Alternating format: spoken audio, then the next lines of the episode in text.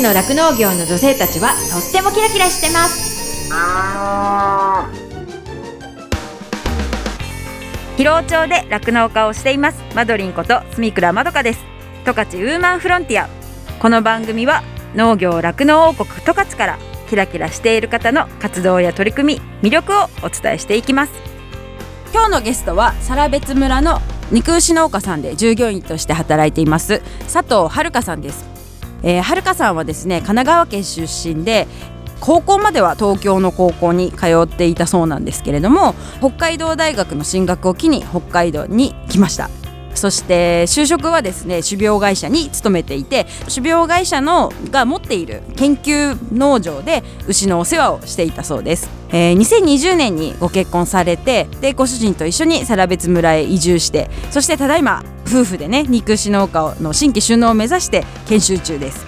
でその本当に牛さんが可愛くて好きっていうところだったりだとかいろいろな話を聞いたのでぜひ楽しみに聞いていただきたいと思います。十勝ウーマンフロンティア。この番組は JA 広尾北海道酪農のサポーター日展配合飼料公園のゼノアック日本全薬工業 JA ネットワーク十勝十勝ごちそう共和国以上の提供でお送りします。日展配合飼料は酪農家の笑顔と乳牛の健康のためにこれからも北海道の酪農をサポートしていきます。人も動物も満たされて生きる喜びを。日展配合飼料。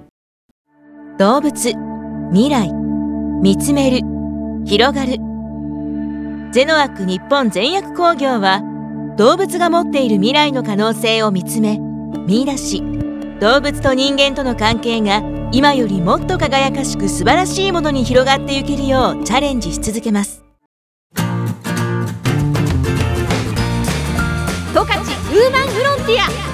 十勝の酪農業の女性たちはとってもキラキラしてます。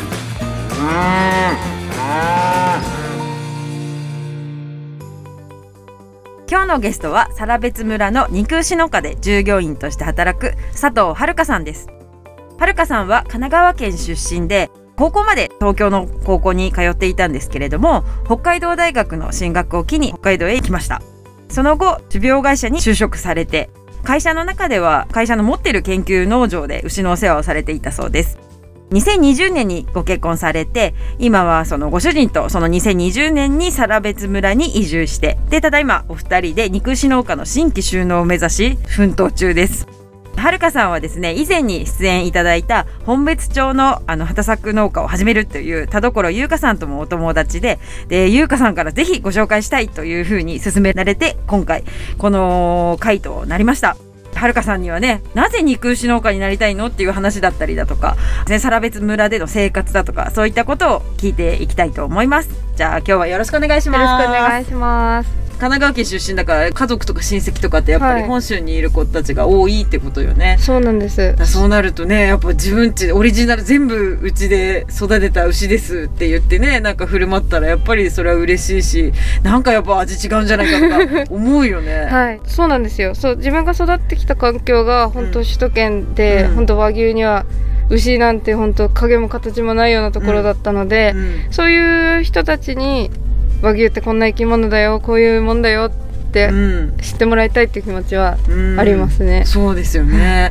えご主人はどこ出身なんですか？夫は江別です。札幌です。道内ならね、うんうんうん、でもね非農家なんでしたよね。そうですね、はい。じゃあなんかねお互いの家族とかにもねそうやっていつか振る舞える時が来たら楽しみですよね、ねはい、それはね、うん。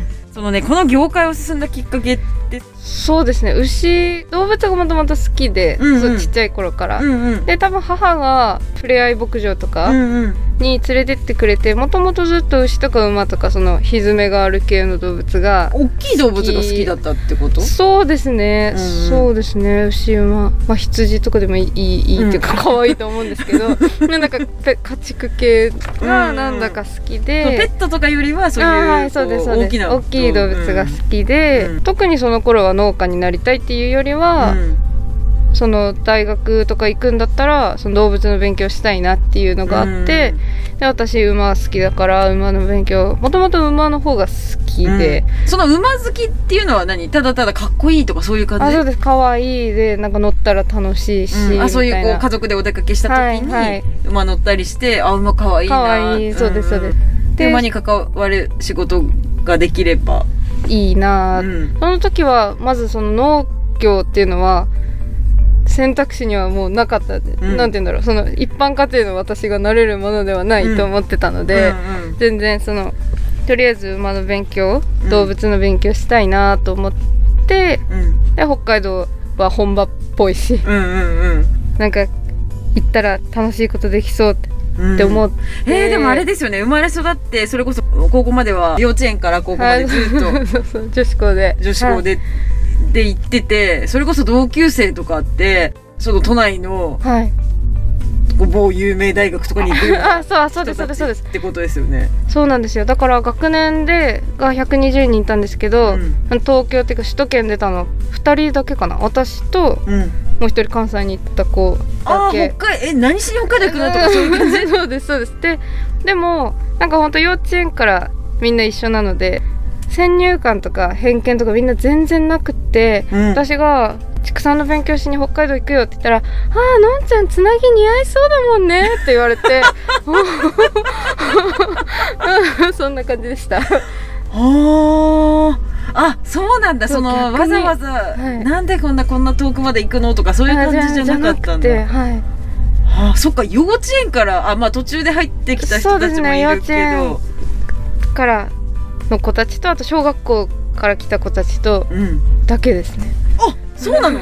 小学校から高校までもうん120人でずーっと上がってくんだあー。って感じですよねすごいね。家族じゃん。いや本当家族みたいな感じですよね。えそれは何？家から通うの？あそうですそうです。家から通います。すごいね。え幼稚園からずっと電車で通ってあたってこと？そうそうそうなんです。それもなんかいかに異常だったかってなんか最近やっと 分かり始めました。幼稚園を電車で通うってすごいよね。そうですよね。えでもそういう学校なんでしょ？みんなそういうそうみん感じなそうですみんなそうです。まあご近所っていうか歩いてくる人もいるけど、はい。電車乗ってとかバス乗ってくる人とかも普通にいるような。はい。なので幼稚園はお母さんが近くまで近くまでっつっても電車で30分とかなんですけどね。うん。迎えに来てうん。一緒に帰ってたんと思います、でもだから小学校に上がってからは本当一人で電車乗って、あ普通？あすげえなんか田舎者だからめちゃめちゃびっ普通じゃないみたいですだってそのなんか制服みたいの着た小学生がポツンで乗ってんでしょ？そうそうそうそうですそうですそうですそうです。は本当にそんあまあな感じ、何もよく分からず入ってるからよく分かるってそういやよく分からず入ってるんです。それがもう当たり前とかそれが普通。そうなんですよ。だからでも電車そうやって一人で乗ってたら知らないおばちゃんとかに「ああちいちゃい頃からなんか私立に通わせるとこんなちいちゃいのに電車に一人で乗らなきゃいけなくてかわいそうね」とか言われてうん。でも自分は全然「えー、な何何が?」みたいな。何がかわいそうなのかも分からないみたいな。あだからよそういうことは言われたりはしてます、はあ。えだって小学生から定期持ってたあの ピッて一人でやって。通ってたんだ。通ってました。はあ。すごいねなんか。すごい。すごいっていうか全然違う。そんな都会の人がこんな田舎に来たんだねっていう感じっていうか。いやいやいや。ああでもそっか。それでずーっと高校まで来てたからこうやってこの辺の人たちの生活とか見るとさはい全然なんか自なんか振り返ることあるよね。もうそうスクールバスって何みたいな感じでしょ。そう。ですね。そう。弟は普通に地元の公立の学校に通ってたので、うん。普通に歩いて小学校まで行って、うん。歩いて帰ってきてたのでうん。だから友達がみんな近くに住んでるっていうのがすごい羨ましくて、みん。な電車の距離に住んでたから、うん。そうそうですねだからもうずーっと女子校で高校まで行ってて、はい。それで北大に入ったわけじゃないですか、はいはいまあ見知らぬ土地に飛んできたっていう感じだし、はい。で北大でまあ大きいじゃないですか、はいはそれで男の人たちもいっぱいいるし、はいろいろもうびっくり。初めての一人暮らし。本当に18だから本当に若気の至りっていうかい今だったらできないなって思います。なんかい 何にも考えずにえでも知らない世界に本行きたいみたいな感じでもなかったんです当にポンあいやでも一人暮らしはしたかったです。ああそうなんだ、はい。特に別に実家がどうこうってわけではないんですけど、すごい離れたとこ行きたいとかじゃなくって、でも一人暮らしはしてみたいって気持ちはずっとあって、うんうん。なのでそれは割とポジティブにうん。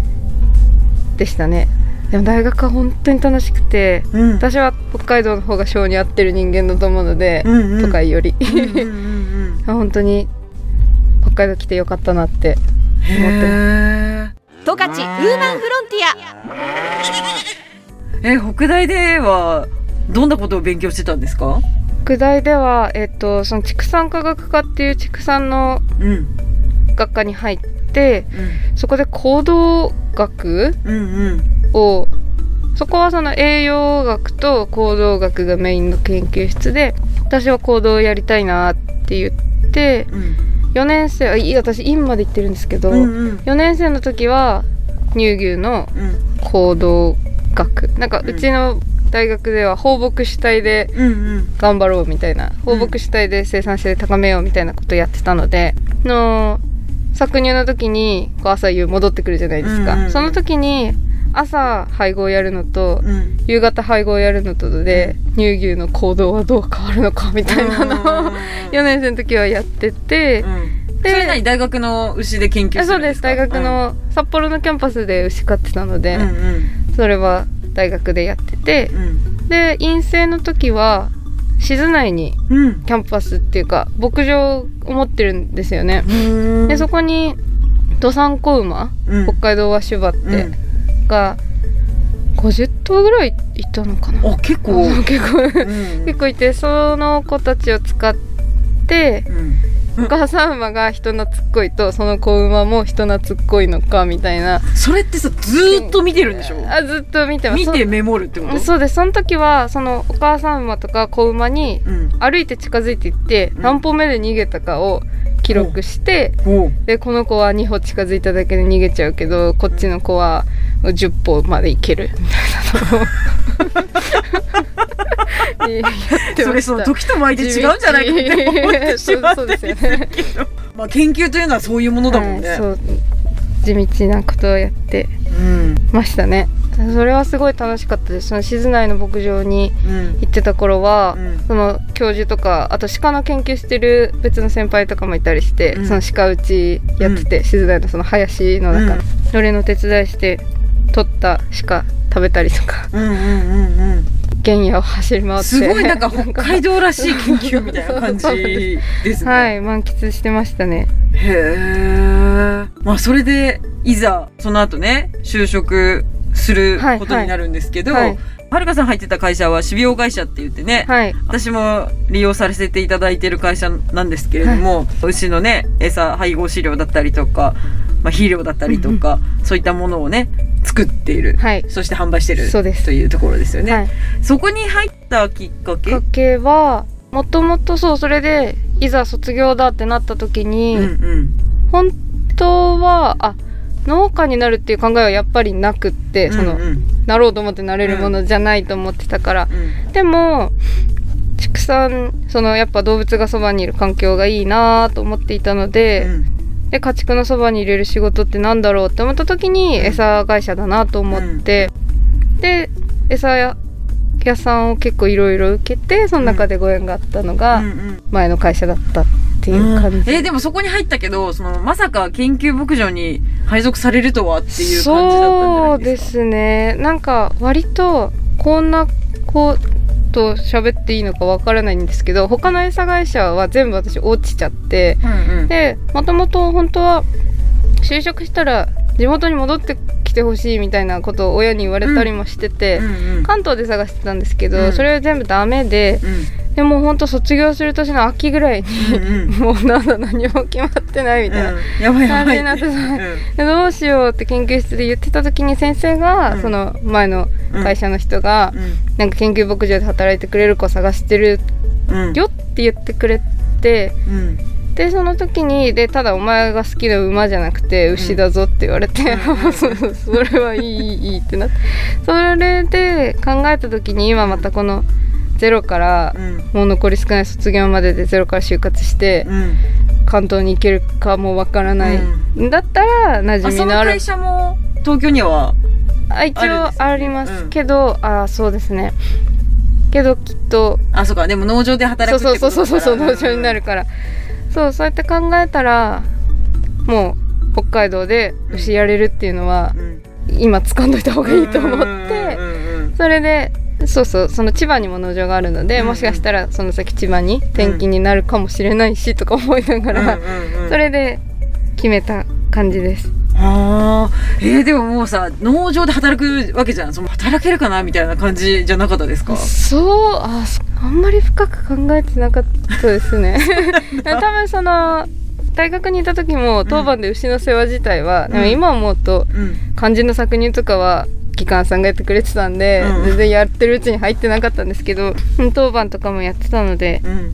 大丈夫かなって思っうん。てはいましたね。そんななんかこう大変そうとか怖いとかそういうのもなかったですね。全然なかったですあねーまあもともと好きっていうのがあるからね、うんはい。うん確かにあんまり怖いとか汚いとかうん。うん思ったことはあんまりないですね。へええー、それ実際始めてどうでした？千歳にあったんですよねあその農場が。歳にあって、うん。で実際やってみてあやっぱりその大学でやってたのは全然端っこの端っこで、うん。もっともっといろんなことがあるんだなっていうのとやっぱり大学は研究目的ですけど、やっぱり会社でやってたら利益出さなきゃいけないし、うん。牛の生産性高めなきゃいけないっていうのでいろいろ勉強すること多いなと思いましたね、うん思ったけどでもやっぱり楽しかったですね。牛の仕事うん。牛の世話して、うん。たまに猫とかもいたんで猫ちゃん可愛がってこれでお金もらえるってめっちゃいいなって 思ってました。えそういう会社の牧場って朝早かったりするんですか？まあ基本はその定時8時、うん、9時5時みたいな感じの枠で一応収まるようにはするんですけどどうしても朝の搾乳ははみ出るので、うん。それは当番で当番で。5時、うんうん。5時からかな。うんうん。あそうか。毎日やるっていうよりはその毎週何曜そうですそうです。ほんとアルバイトみたいに、うん。今月のシフトはこんな感じです。って出て、その朝の搾乳とあとは土日うのん。当番があって、確かにそれはしんどかったです、そのポツポツこう入るっていうのが、うん確かにそリうね。ズムが作りづらくて。そうですよね。朝毎日同じ時間に起きるとかでもないからね、うん、ましてね出荷するものだからなんとなく神経使うっていうかね。はい。その毎日同じ仕事をしていればそんなにそんなにプレッシャーと思わないけどうんなんかはい自分のせいで病気出したらどうしようとかっていう風になるとやっぱね気使ったりもするしね。で起きなきゃと思って気合い入れて寝るから全然寝れないね、そうそうそうなんですよね、そうなんですよ。うんそうなんですね。それはちょっと大変だったかな。うん。もともと好きとか、はい。牛動物可愛いっていう感覚があるからその酪農とかそのこう家畜を扱うってことに対してそんなにそんなにすごい壁があるような感じではないんだなって。と思います、はい、うん。いやでもすごい貴重な経験というかやっぱそういうそこで牛を扱ってみてなんとなくねその牧場もいいかもっていうか、はいはい。まあそういういろんな農家さん回ってっていうのもあるけど、やっぱそこの農場に入らなかったら今の生活ないかもしれないですもん。ね。うんね。はい。それこそ他のね営業とかあそうそうそうそうそっちの方に行ってたら、はい。きっとそういうご縁もねなかったというかそういう気にももしかしたらならなかったかもしれないですよね。十勝ウーマンフロンティア。十勝の酪農業の女性たちはとってもキラキラしてます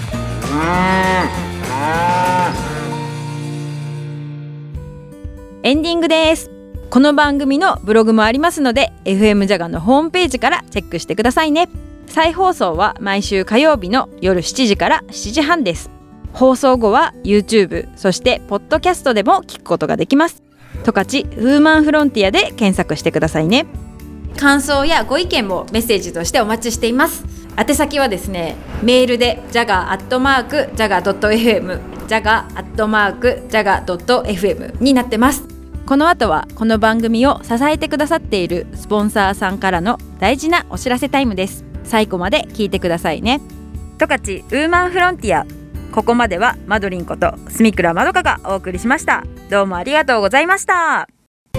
JA ネットワーク十勝から十勝ごちそう共和国の取り組みをご紹介します。皆さんはメイドイン十勝十勝ごちそう共和国という言葉を耳にしたことがありますか？十勝ごちそう共和国は十勝の JA を州に見立て24の州が集まった架空の国として2014年11月26日に建国されました。